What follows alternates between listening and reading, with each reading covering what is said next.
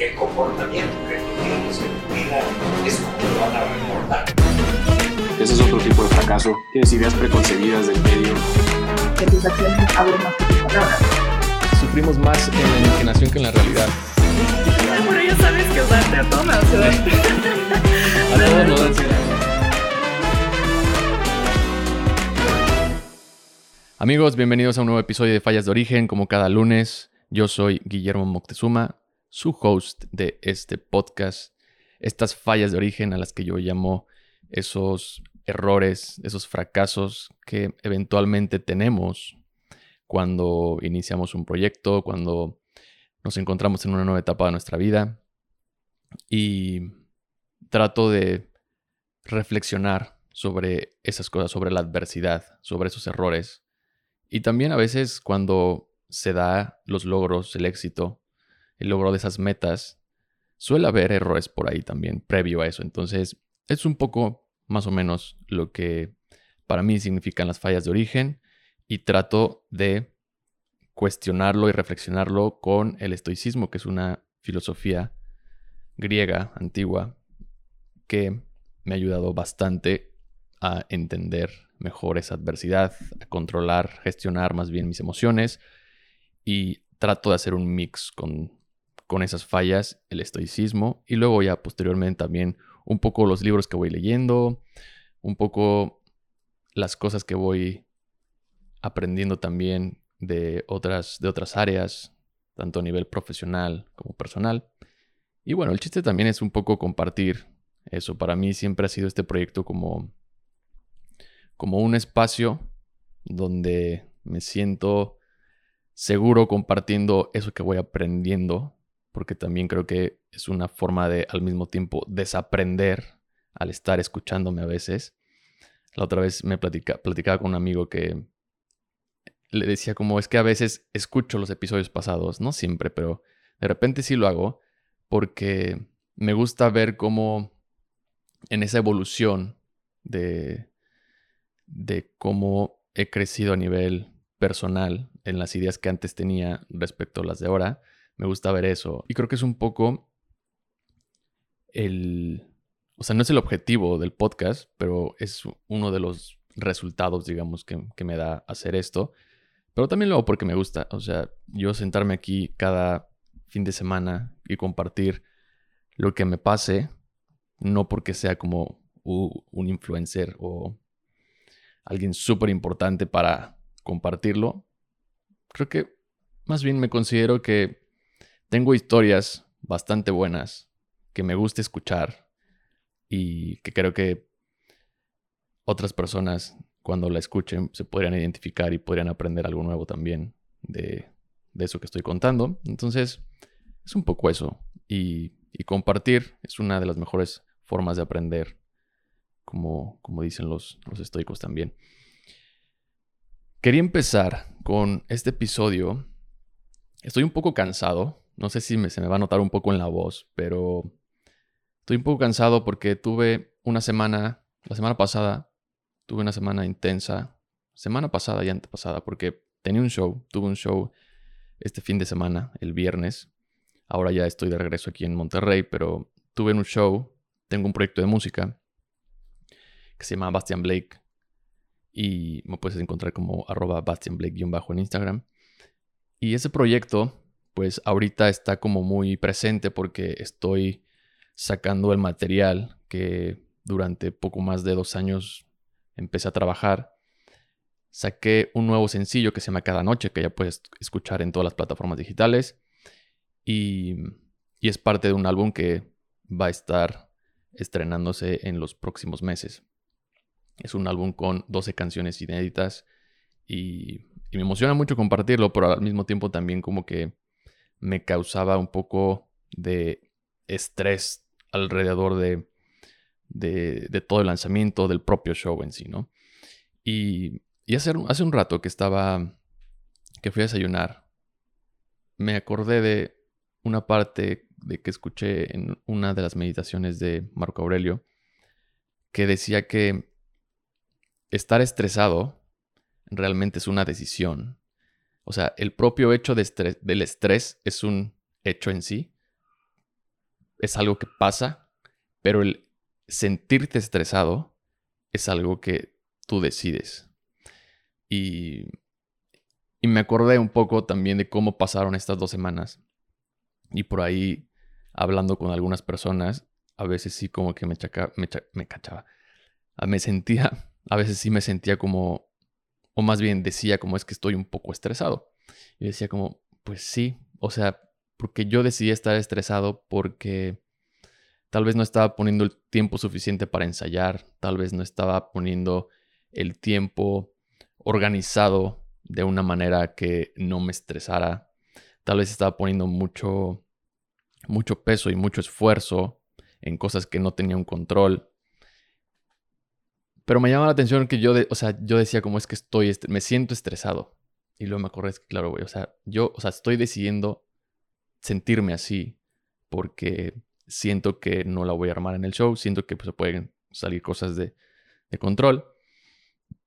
Y, y, entonces empecé justo como a, a ver qué podríamos compartir el día de hoy a raíz de que pasó todo esto, porque sí quería compartir un poco de mi experiencia en cuanto a al momento de practicar el estoicismo y lo que tiene que ver ya al momento de querer ejecutarlo, porque también se dice muy fácil, aquí yo te puedo decir y estar contando todas las ideas de los estoicos y lo que dice Marco Aurelio, lo que dice Seneca, Epicteto, que son las tres principales mentes del estoicismo romano, pero ya al momento de la práctica es bien diferente. Entonces quería aprovechar justo que pasó este día, este show, de cómo, eh, cómo lo fui aplicando y cómo me fui poco a poco dando cuenta de lo que era más difícil de lo que se decía y también de cómo me ayudó a pasar todo, todo este show y todo este tiempo, ¿no? Y justo quería empezar con el origen de la ansiedad, o sea, el origen de tu ansiedad.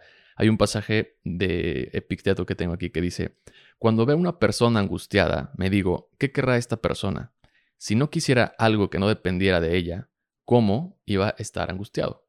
O sea, ¿cómo, cómo se sentiría esta persona si realmente no pusiera eso que no controla? Porque básicamente el, o sea, por ejemplo, el inversionista nervioso lo que realmente quiere es que, que el mercado se recupere y que también de cierta forma las transacciones que haga pues le den eh, algunos beneficios. Lo que quiere, no sé, un tenista, el tenista nervioso, lo que realmente quiere es que su oponente tal vez no sea mejor que él para ganar.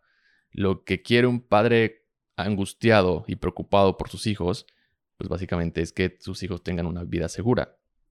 Pero lo que Epicteto dice es que todas estas partes tienen un común denominador que es que son cosas que externas que no vas a controlar. Por lo tanto, cuando ponemos esas o sea, cuando nos ponemos en una situación así, realmente o una podemos salir decepcionados o podemos salir lastimados y de cierta manera hasta enojados porque le estamos poniendo un lugar a algo que no controlamos y estamos dejando que eso influya o sea parte de nuestras satisfacciones. Y para empezar un poco a ir sobre lo que pasó en esta semana y cómo esa ansiedad de repente que emulaba al momento de ensayar, por ejemplo, porque en este ensayo lo que hice también fue que le puse mucha más dificultad a, la vez pasada que ya había tocado anteriormente en el mismo lugar,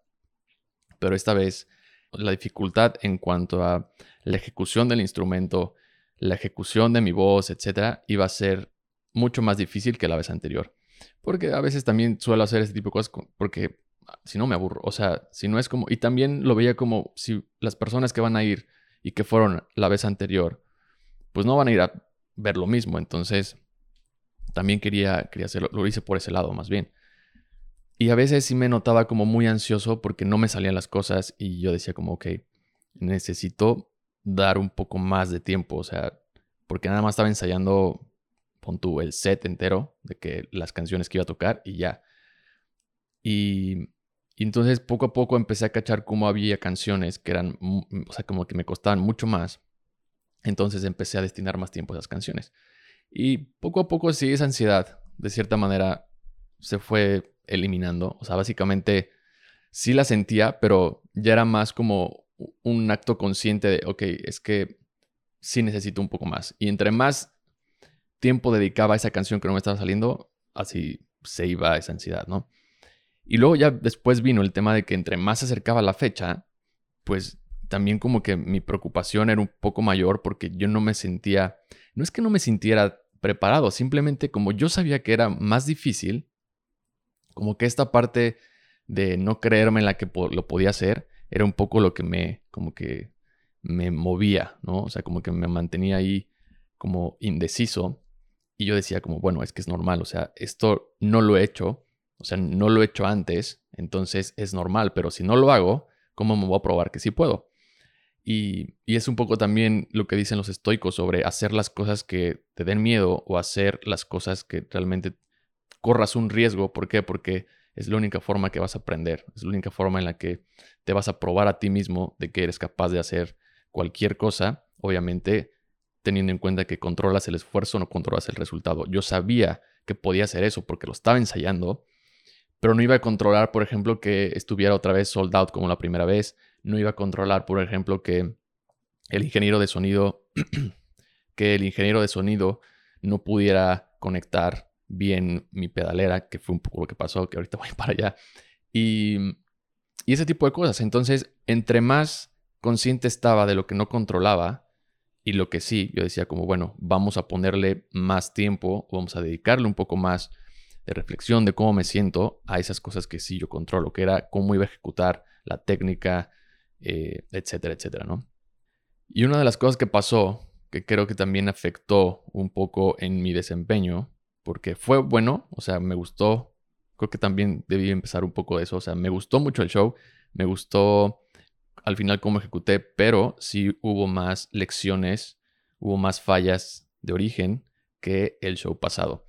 Y tuvo que ver en gran parte porque, uno, no dormí bien la, noche anterior, es más, no dormí nada, porque me, entre todo este tema del ensayo y, el show, como que perdí un poco de vista el lanzamiento del sencillo. Y entonces, un día antes, me acordé o más bien se me ocurrió la brillante idea de que en ese día, en, en ese momento, estaría bien editar algunos videos para comunicar el nuevo sencillo de, eh, del proyecto. Y fue como, güey, o sea, yo ya sabía, ya los tenía, ya estaba compartiendo unos en la semana, pero algo fue como, no sé si la propia idea de hacerlo me quitaría un poco esa como preocupación de que ya venía el show, pero creo que fue totalmente lo contrario. O sea, sí terminé y por ahí compartí los videos, pero al final no pude descansar.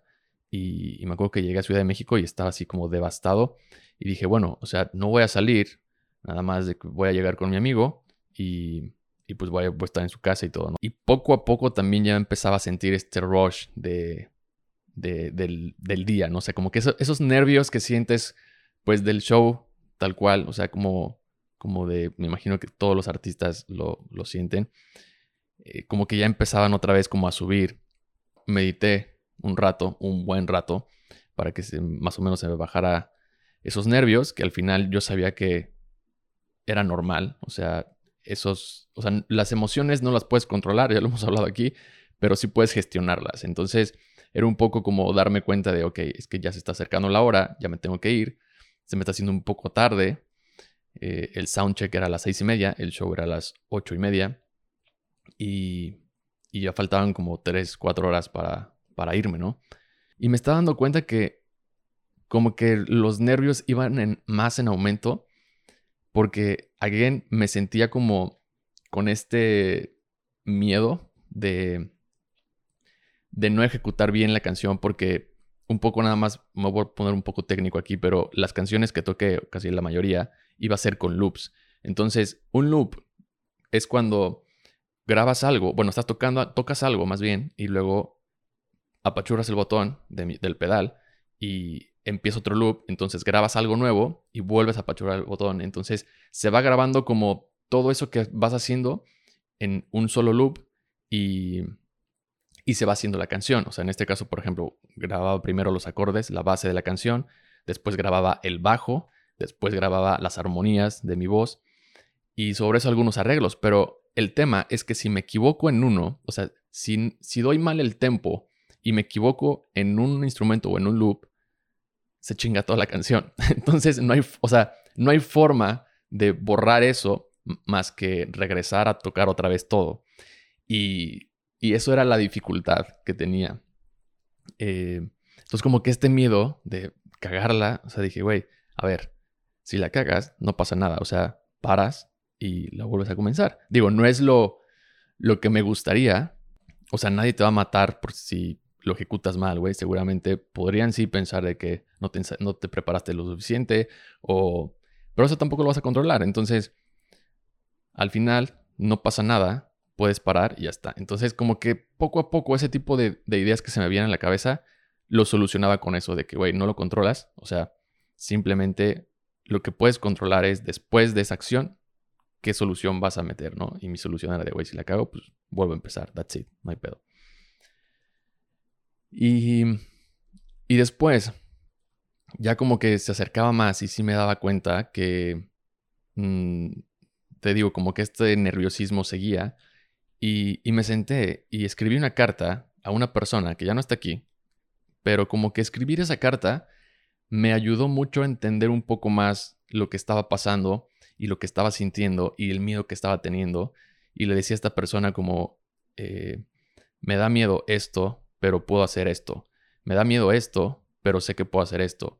Y, poco a poco como que empecé a externalizarle mis miedos y al final ya fue como, ok, pero me, sí me emociona esto, me emociona tal, estoy bien agradecido por esto. Y esta carta también fue como un tipo de meditación tal vez, porque pues aunque yo sabía que esa carta no iba, o sea, no, no había manera que eh, le, hiciera, le, hiciera, llegar a esta persona porque ya no está aquí, esta persona ya falleció, pero me ayudó mucho como a como externalizar mis miedos, como a ser consciente eso que estaba sintiendo eh, previo horas al, show.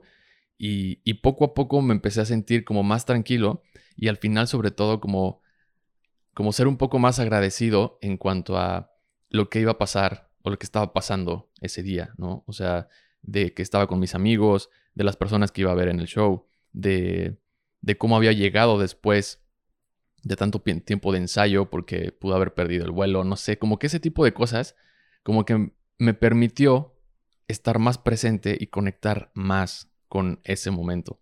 Al final, pues esa carta ya quedó ahí, o sea, y... Pero fue un gran ejercicio, o sea, no sé, te lo recomiendo, si el día de mañana tienes algo que te esté generando mucha presión, mucha preocupación, haz una carta, hazla a una persona que ya no esté aquí o, o hazla a ti mismo, creo que es una forma de hacer un poco más consciente eso que estás sintiendo y que realmente tal vez eso no, no es nada más que tu propia imaginación que te está jugando una mala pasada, ¿sabes cómo?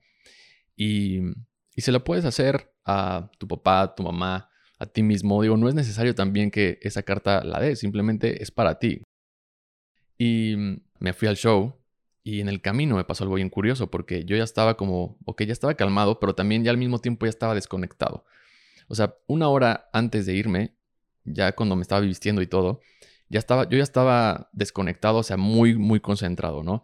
Y, y me di cuenta porque mi amigo, antes de irme, me dijo, oye, va a ir tal, tal, tal, tal, tal. Y fue como, o sea, como que no me valió, pero fui como, ok, sí. Y cuando iba en el Uber, como que hice consciente esto de que me había dicho y fue como, damn entonces le escribí y le dije, oye, güey, una disculpa, o sea, qué bueno, muchas gracias por el apoyo, muchas gracias por invitar a estas personas que van a asistir y bla, bla.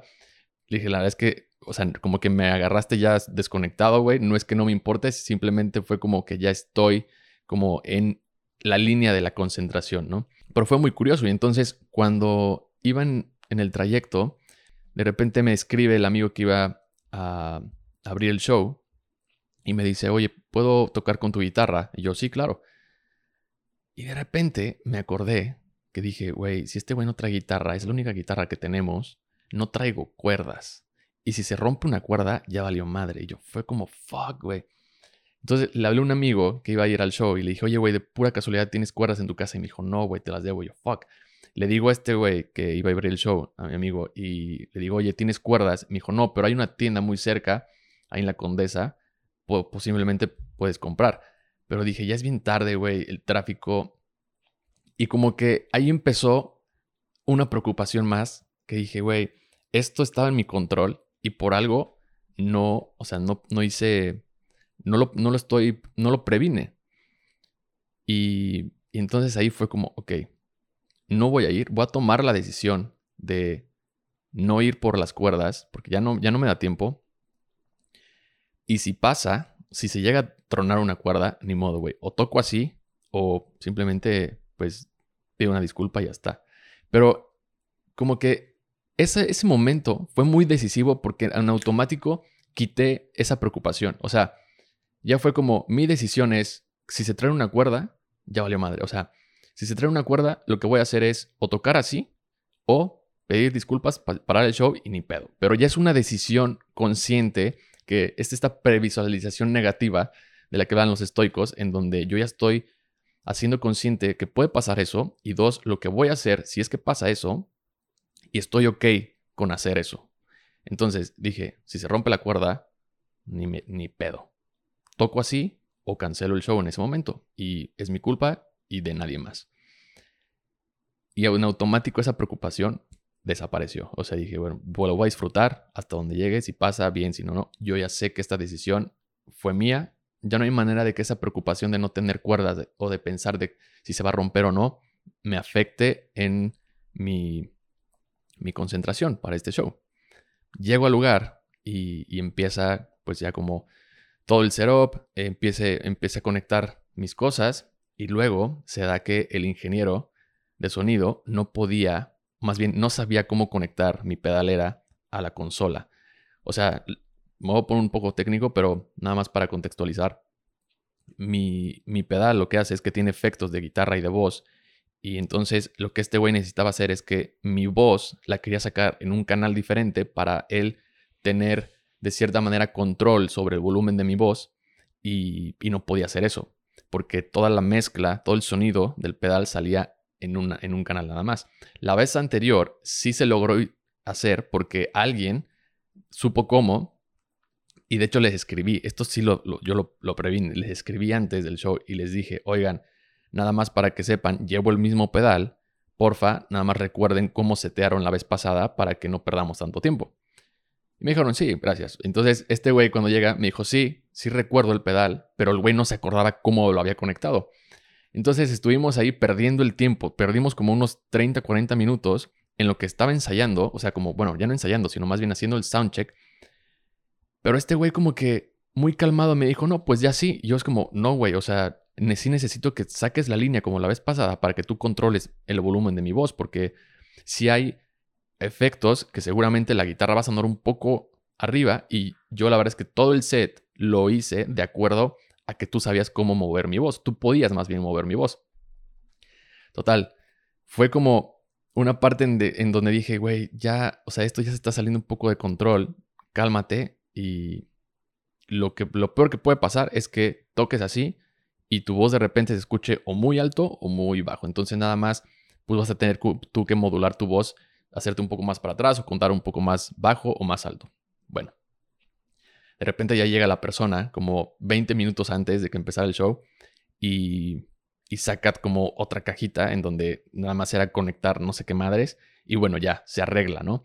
Pero ya en ese momento yo ya como que ya estaba un poco desconcentrado y me di cuenta cuando al momento de estar el soundcheck y estaba haciendo los loops, los estaba ejecutando mal. O sea, se me estaba olvidando de que tenía que poner el metrónomo en, en tal tiempo, se me estaba olvidando los monitores, estaba escuchando solamente el sonido ambiente del lugar, pero yo ya mis monitores se me había olvidado. Entonces como que de repente sí dije, güey, estás muy desconcentrado. Y luego tocaba un loop de una canción y lo estaba tocando mal. O sea, yo decía como, ¿por qué no estoy armonizando bien? Y es que los acordes no eran los acordes que se necesitaban para ese loop.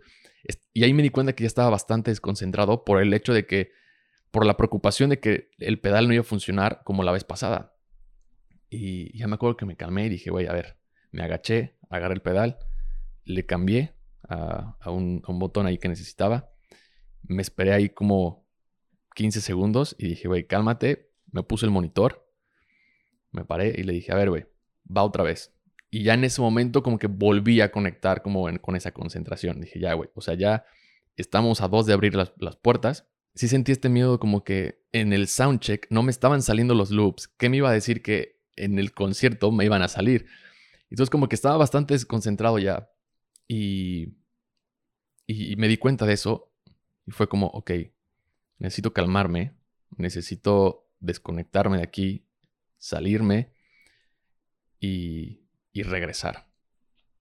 Entonces ya este güey me dice, ya, o sea, todo está listo, yo ya, ya, pudimos, ya podemos controlar tu voz, ya está como la vez anterior, entonces no te preocupes. Y yo entre mí dije, ok, sí, pero ahora tengo este tema de que ya me desconcentré un poco, tengo que volver a meterme a, pues a mi concentración. Y bueno, ya para no hacer el cuento tan largo, el show salió muy bien, creo que no me equivoqué, eso fue algo que me sorprendió, no me equivoqué en ninguna canción, en ningún loop los loops sonaron muy bien. De hecho, por ahí luego voy a compartir algunos videos porque me gusta mucho esa, esa propia creación en el tiempo eh, de, estar en vivo creando en ese momento. Me gusta mucho y, me gustó mucho cómo, cómo lo ejecuté.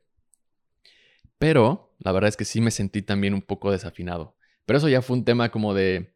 Siento que es un poco ya de perfeccionismo mío al decir que como salió muy bien eso, los loops, estoy tratando de buscar qué, salió mal. Entonces, para mí, lo que salió mal fue un poco mi voz.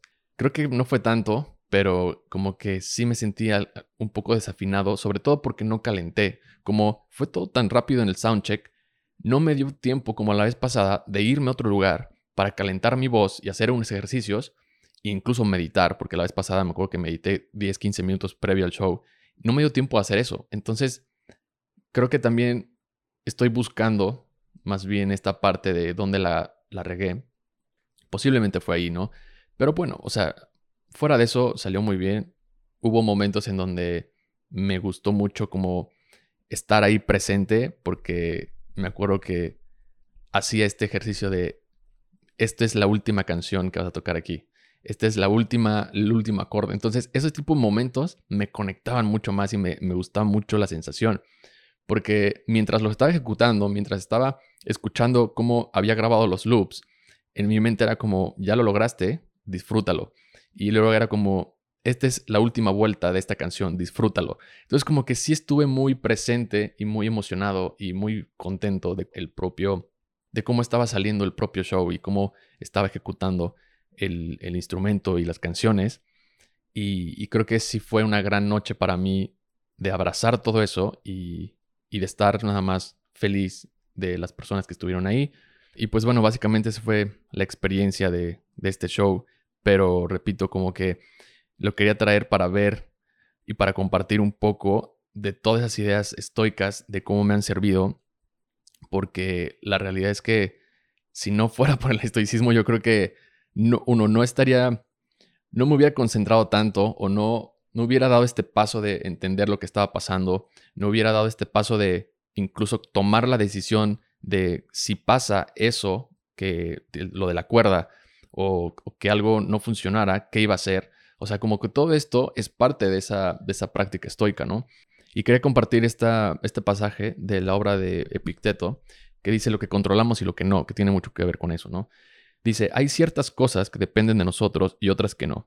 Dependen de nosotros la opinión, las inclinaciones, el deseo, la aversión y en definitiva todo lo que son nuestros propios actos. No dependen de nosotros el cuerpo, la riqueza, la reputación, los cargos y en definitiva todo lo que no son nuestros propios actos. Las cosas que dependen de nosotros son por naturaleza libres, no están sujetas a restricciones ni impedimentos, pero las cosas que no dependen de nosotros son débiles, sérviles y están sujetas a restricciones impuestas por la voluntad de otros. Y básicamente lo que quiere decir Epicteto aquí es que no controlas la situación, pero sí controlas lo que piensas de ella y cómo puedes actuar o lo que puedes hacer si pasa eso, ¿no? Que es un poco lo que, lo que hice, por ejemplo, teniendo en cuenta que no tenía otra cuerda y no había otra guitarra en caso de que se rompiera la cuerda, ¿qué es lo que iba a hacer? Es un poco también esta previsualización negativa, ¿no? Y dentro de esa previsión negativa también fue como, o sea, esta ya no, ya no me, mi preocupación ya no era, por ejemplo, si iba a llegar gente o no, mi preocupación ya no era como, ya había hecho una previsualización de, bueno, o sea, lo peor que puede pasar es que, que nadie vaya al show, me da igual, o sea, no, bueno, o sea, no, no es como que me da igual en el sentido de que me vale madre, sino más bien como no pasa nada. Así es este tema. O sea, a veces estás lleno, a veces estás a medias, a veces nadie va. Pero voy a disfrutarlo de una u otra manera porque es, o sea, lo estoy, lo estoy haciendo como parte de un final. Y es, es un poco también lo que dicen los estoicos de tener siempre un fin, un fin, o sea, un final para que tú paso a paso cada vez te acerques a ese final. Porque si no lo tienes, es como decir, o sea, ¿para qué haces las cosas entonces? O sea, ¿a dónde vas? ¿No? ¿A dónde te diriges? Pero bueno, eso fue lo que pasó en ese show. Me encantó estar de nuevo en la Ciudad de México, me encantó estar de nuevo en ese lugar. Y estoy muy feliz de que por fin esté afuera este sencillo y que este proyecto ya por fin también ya esté saliendo un poco a la luz porque ya lleva poco más de dos años, casi dos años. Y ya para mí son cosas pues muy, no viejitas, pero, o sea, porque pues es que yo ya los hice desde hace mucho, ¿no? Entonces, de hecho, en el show toqué una canción nueva porque también yo quería transmitir o sea, el disco viene de una parte nostálgica, melancólica, catártica. Y la verdad es que también me da mucha curiosidad cómo ahorita que ya vivo en otro lugar, ahorita que ya mi vida está como totalmente diferente de cómo era hace dos años, hace un año, de vivir en Ciudad de México, del el tiempo o el momento por el que estaba pasando, y cómo eso de cierta manera pues tiene influencia en lo que creo, en lo que, en lo que hago, por ejemplo, en la música. Y ahora que estoy aquí en Monterrey, incluso las notas, la música per se es bien diferente. Y yo también por eso quería como, pues compartir esta canción que tiene un ritmo totalmente diferente, que tiene una letra y una, una inspiración totalmente diferente, que viene desde otro lugar. Y la verdad es que fue la canción que más me gustó tocar. O sea, las demás sí son, son buenas, todas me gustan, pero me gusta mucho lo que estoy haciendo. Bueno, es un poco lo que quería compartirte. Espero no haberte aburrido con esta historia de mi show, de mi experiencia. Y quería aprovechar también, ya para cerrar este episodio, quería aprovechar porque hay una cosa más que también al hacer este viaje me di cuenta. Digo, ya lo tenía obviamente consciente, ya sabía que pasaba, pero esta vez como que se dio más. Yo creo que también por el hecho de que había pasado mucho tiempo de no ver a mi amigo. O sea, si hablo con él, eh, mi amigo se llama Sebastián, es un artista también, es pintor, ilustra, escribe, es un gran artista, el güey tiene muchísimo talento.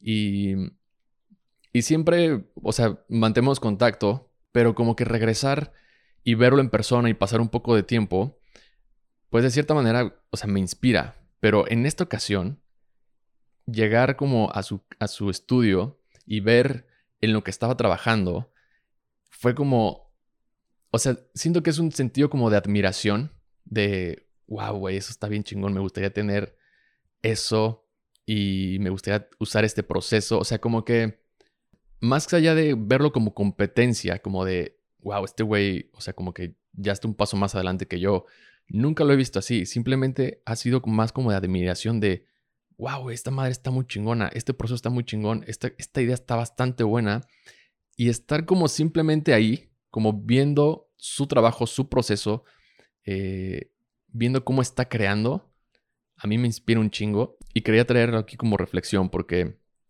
Seneca dice que no escoges a tus papás, pero sí escoges el hijo de quien quieres ser. Y esto es un poco si lo traemos también como a esta idea de, de que al final tú puedes tener héroes, puedes tener tus influencias y vas a hacer cosas un poco para emularlos o te vas a, te vas a rodear de eso, ¿no? Y hay un meme por ahí, ah, estoy bastante madro de la voz, perdón. Hay un meme por ahí que me acordé que dice, no puedes cambiar a tus amigos, pero sí puedes cambiar de amigos.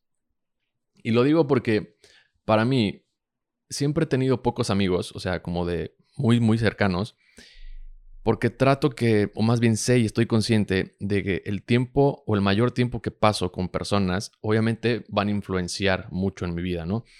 Es esta, tipo, la ley de la proximidad que realmente existe, o sea, eres las cinco personas en las que más tiempo pasas, eso es real, y, y yo creo que Sebastián, para mí es una de esas personas por las que me gusta pasar tiempo, con las que me gusta intercambiar ideas, pero al mismo tiempo es porque lo admiro, porque me inspira, porque más allá de ser un, los dos somos artistas, pero nunca, nunca ha sido parte como esa motivación de ambos de tú estás haciendo mejor esto, yo estoy haciendo mejor esto, sino más bien esa motivación viene de, de ver cómo está creando, de ver cómo sus influencias le permiten hacer lo que está haciendo y cómo de cierta manera vernos a ambos en lo que, en lo que hacemos, en, cómo, en cómo la disciplina y la constancia de ambos cuando ponemos trabajo en nuestros proyectos, al final da ese resultado, como que esa es, no es competencia, es un tipo de admiración.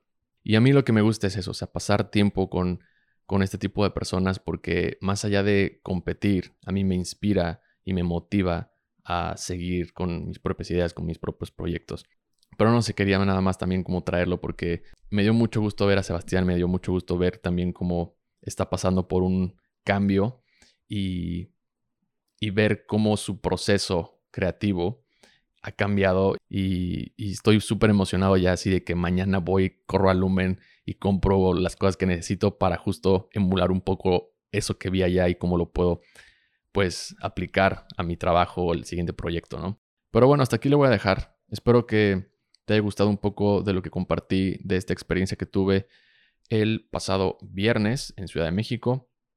Te invito a escuchar mi música, por ahí está Instagram arroba bastianblake-bajo puedes buscar cada noche en Spotify, en todas las plataformas digitales. Y a nosotros, a este proyecto, nos puedes seguir como Fallas de Origen. Está en Spotify, está en Apple Podcast, está también en todas las plataformas de streaming. En YouTube te puedes suscribir dándole clic al botón de suscribir y automáticamente ya no te vas a perder ningún episodio. A mí me puedes seguir como arroba Guillermo en Facebook o en Instagram. Y en TikTok estamos como fallas de origen guion bajo. Muchas gracias, que tengas una semana y un lunes bien cool. Nos vemos y nos escuchamos la próxima.